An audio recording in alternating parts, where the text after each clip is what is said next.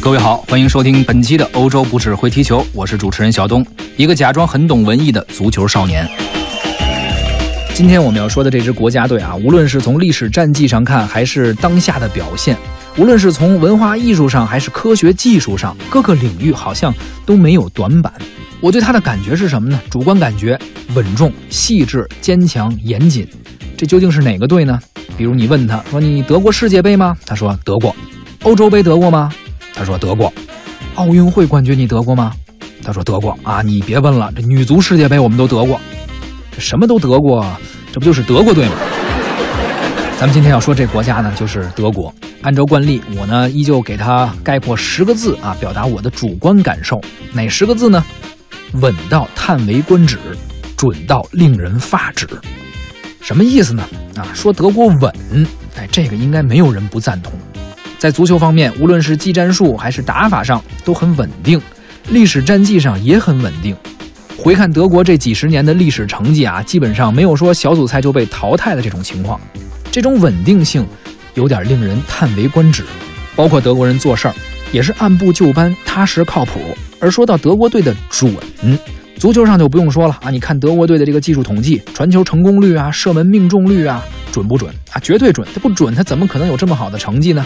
而德国的企业、德国人的工作作风风格，也是苛求一种准确，甚至说是精准。我们看过很多关于德国的工程师啊，或者设计师他们的工作风格的描述，还有一些相关的案例图片，真的有点准到令人发指。说回到足球，德国队历史上啊得过四次世界杯冠军、三次欧洲杯冠军和一次奥运会冠军，而且特别值得一提的是，德国球员啊，德国出产的这些球星。无论是从数量上还是质量上，他们在国际足坛都是首屈一指的。从哪儿能体现出来呢？德国球员在金球奖和金靴奖两大足坛顶级荣誉上的这个获奖数量，是世界足球历史上最多的。哎，有一种说法说德国足球是对德国哲学的完美体现，什么意思呢？就是说德国足球在过程上和结果上都很完美。它能够实现华丽足球和实用主义的完美统一，打破了公式足球和好成绩必然对立的伪命题。哎，你看这小词儿拽的啊，这不是我说的，这是曾经新华社发表过一篇评论德国足球的言论。但是呢，文字永远无法生动准确地形容一支球队的方方面面。相信看过德国足球的朋友一定会有自己的感触。再说到德国足坛历史上的一些人物啊，也可谓是巨星云集。每个年代都有世人瞩目的世界级球星。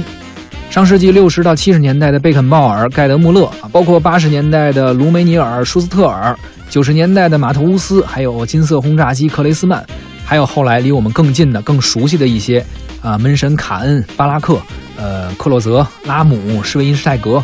包括本届欧洲杯，我们依然能够看到的表现非常不错的厄齐尔、托马斯·穆勒、马里奥·戈麦兹等等。而说到德国的艺术，特别是咱们作为广播节目啊、音频节目最爱聊的音乐方面，德国真的是一座富矿。咱们欧洲不只会踢球这个节目啊，一直做下来，呃，也是希望能够把西方音乐史的这个拼图给拼完整了。之前咱们聊过文艺复兴时期啊，包括古典主义、浪漫主义、现实主义、印象主义、民族乐派啊，甚至超现实主义，包括当代音乐。而到了德国呀，咱们就想把这个巴洛克这块拼图给拼上。于是呢，整个西方的音乐史呢，相对就比较完整了。起码咱们都点到了，虽然说的不一定很具体。那为什么说德国要说巴洛克呢？其实也是因为巴洛克时期最负盛名的两位音乐家都是德国人。我说一个观点啊，您可能觉得比较可笑，但你仔细琢磨，是不是这么回事儿？如果您不是音乐专业毕业的，也没读过西方音乐史的相关书籍。基本上啊，咱们听说这些音乐风格或者说艺术流派，主要是靠装修。你发现没有啊？你别觉得奇怪。比如我们要装修房子或者买家具，总会有这个设计师啊，或者说网站上相关的一些图片资料啊，说一些这个装修风格，什么巴洛克风格呀、古典主义呀、新古典主义啊、什么哥特式啊等等这种装修风格，哎，就会映入到您的眼帘。您回忆一下，有没有这种说法？有时候我们也纳闷儿。这些主义、这些风格都是什么意思呢？有一些风格和主义，咱们之前聊过，而巴洛克风格又是咋回事呢？装修的时候经常会提到这种风格。还是那句话，一种风格往往会形成于某一个时期，而这个时期也会由这种风格被后人定义。巴洛克是一种风格，也是一个时期。在文艺复兴之后，古典主义之前，在音乐史上，我们把十七世纪到十八世纪中叶的这段时间称之为巴洛克时期。之所以文艺复兴到了一六零零年以后，单独给划出了一个巴洛克时期，主要是因为啊，这一时期的音乐创作和之前有着很大的区别。文艺复兴时期呢，比较提倡人文主义思想，这是西方艺术史的一个标志，也是文学艺术以及现代科学的开端。在音乐上也有着非常重要的意义，但是啊，时间长了，人呢总是这样，总要求变。他听多了一种音乐风格、一种音乐气质呢，就会挑毛病，寻求一种改变。当时人们就觉得呀，文艺复兴时期的音乐缺乏节奏感，律动不足，而且呢，没有什么太多的强弱变化。这个呢，也限制了音乐创作的进一步发展。怎么办？改变，谋求一种突破。而此时，巴洛克音乐就开始崭露头角了。有人问巴洛克音乐究竟是啥样的？什么叫巴洛克风格呢？相较于文艺复兴时期的音乐，巴洛克音乐的风格呢，它对比性比较强，甚至有时候会有点夸张。文艺复兴时期的音乐作品呢，力求和谐统一、舒缓流畅，听起来四平八稳的。但是巴洛克时期的音乐打破了这一种传统，它变得更加强烈而张扬。最开始啊，其实也有人指责这种音乐风格，觉得太夸张了，不够规整。但是呢，在当时来说，巴洛克音乐的出现还是推动了整个西方音乐历史的发展进程。也正是这一时期的到来，这种改变与突破，才引发了后面一系列的新的思想和主义的产生。咱们再说回装修风格啊，包括软装和家具，巴洛克风格的家装呢，讲究华丽、精雕细琢，跟巴洛克音乐风格呢，有着异曲同工之处。巴洛克风格的家装啊，讲究华丽、精雕细琢，甚至有些夸张，在色彩上啊、工艺上啊，都给人一种奢华的感觉。这就是为什么很多设计师啊、卖家具的总是说自己是什么巴洛克风格，它显得高端。但实际上啊，咱回想一下，其实咱自己家里装修，没人真去整什么巴洛克风格的装修。为啥呢？它奢华确实奢华，但是贵呀。你想想，那么精雕细琢，那么多雕花，那么细致，这都是钱呐。再说回到音乐，巴洛克风格呢，在当时之所以能够得到流行，还有一个很重要的原因，就是巴洛克风格的理念非常符合当时天主教利用它作为宣传工具、争取信众的这么一个诉求，也很迎合各国宫廷贵族的偏好，他们喜欢这种华丽啊，甚至有些夸张的音乐风格。贵族嘛，都讲究这种奢华，所以呢，当时巴洛克时期出现了很多宗教色彩非常浓重的音乐，特别是声乐作品，包括清唱剧啊、神剧啊，还有这个受难曲等等。咱们现在听到的就是一部清唱剧的选段，德国作曲家亨德尔的名作《弥赛亚》，而其中呢，我们非常熟悉的一个段落《哈利路亚》，就出自这部作品。您这么一听，其实巴洛克音乐啊，离咱们一点都不远。这个段落您一定听过。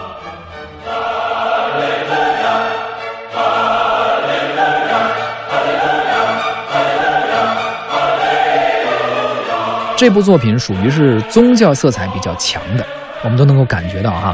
当时很多作品的创作也是取材于圣经，当然了，也有给宫廷服务的。同样是亨德尔创作的水上音乐，一部管弦乐组曲，当时在英国伦敦的泰晤士河上为新继位的英皇乔治一世演奏的。因为是在水上演奏嘛，所以得名水上音乐。当然，我们现在听到的也是经过很多年之后进行改编、重新演绎的版本。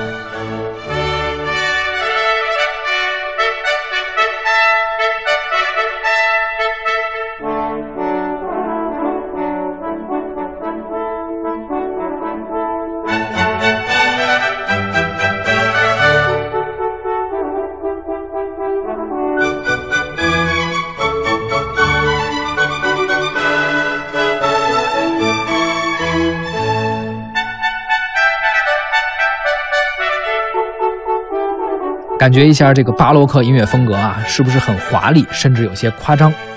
当然，还有一位德国作曲家，咱们说巴洛克时期肯定要提到，而且要重点提到，就是被称为西方音乐之父的巴赫。一般咱们翻开音乐书或者西方音乐史的教材，第一页、第一章、第一节，一般都是这位啊，小学时候咱们音乐教室里挂了很多照片，必然有巴赫的照片。其实不用太多介绍，因为都非常熟悉了，相关的文献资料也很多。而巴赫对世界音乐的影响，对于西方音乐的贡献实在是太大太多了。比如在复调音乐上的贡献啊，他将复调音乐提升到了一个新的高度，实现了一个历史突破。再有一点呢，巴赫之前的西方音乐界是以声乐为主导的，而巴赫出现之后，器乐的地位和重要性开始逐渐提升。也正是因此，后来的交响乐的发展才得以迎来高峰。同时，在键盘音乐方面，巴赫率先发明了五指并用的演奏方式。因为原来呀，人们都是用四个手指头弹键盘。也正是这样的一个突破，这样的一个发明，对后来的钢琴演奏、键盘乐器的演奏技巧的发展有着非常重要的作用和影响。而且后人呢，通过对巴赫音乐作品的研究，发现其中有着很深刻的内涵。还有非常严谨巧妙的设计啊，令人十分叹服。看巴赫作品的乐谱，我们甚至能感觉到像是一个数学家的杰作，非常工整，技巧上非常严谨。后世的作曲家呢，或多或少的也都受到了巴赫的影响，包括莫扎特、贝多芬、门德尔松等等，可以说是为欧洲音乐打开了一扇门，趟出了一条路。没有巴赫，可能就没有西方音乐史后来的一切。咱不聊太多具体的专业问题了啊，这个也很难一两句话说清楚。其实咱们中国人对于巴赫的感觉可能有点遥远，我们可能更熟悉的是贝多芬啊。当然，贝多芬也是德国人，只是后来长期在奥地利发展。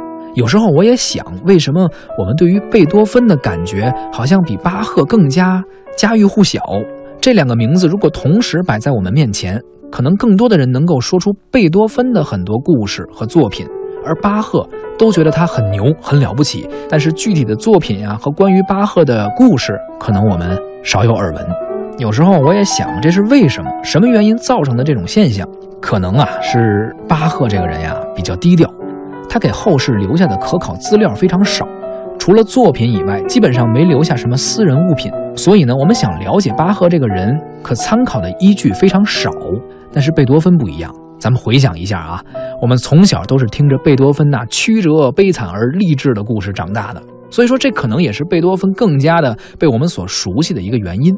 这又引发了我一个思考：现在包括文化产业在内，很多产业、很多领域、很多企业，他们都讲究什么呢？讲究有故事啊，讲故事，没故事也要编故事。一个有故事的人，一个有故事的品牌和企业，才更容易被人们认识和记住。您说是不是这个道理？最后呢，我们也在巴赫的音乐声中结束本期节目。这是欧洲不指挥踢球的最后一期节目了。欧洲杯已经接近尾声，冠军马上就要产生！您更看好哪支球队能够夺冠？也可以参与到我们的互动，发送文字内容到我们的文艺大家谈微信公众号。发送什么内容呢？姓名加电话，加上您看好的这支国家队的名字。猜对最后结果的朋友。我们会随机抽取，您有机会获得演出赠票。咱们今天呢就聊到这儿。欧洲不只会踢球的全部节目，今天也将告一段落了。我是小东，一个假装很懂文艺，也假装很懂足球的普通少年。以后有机会咱们继续聊，再会。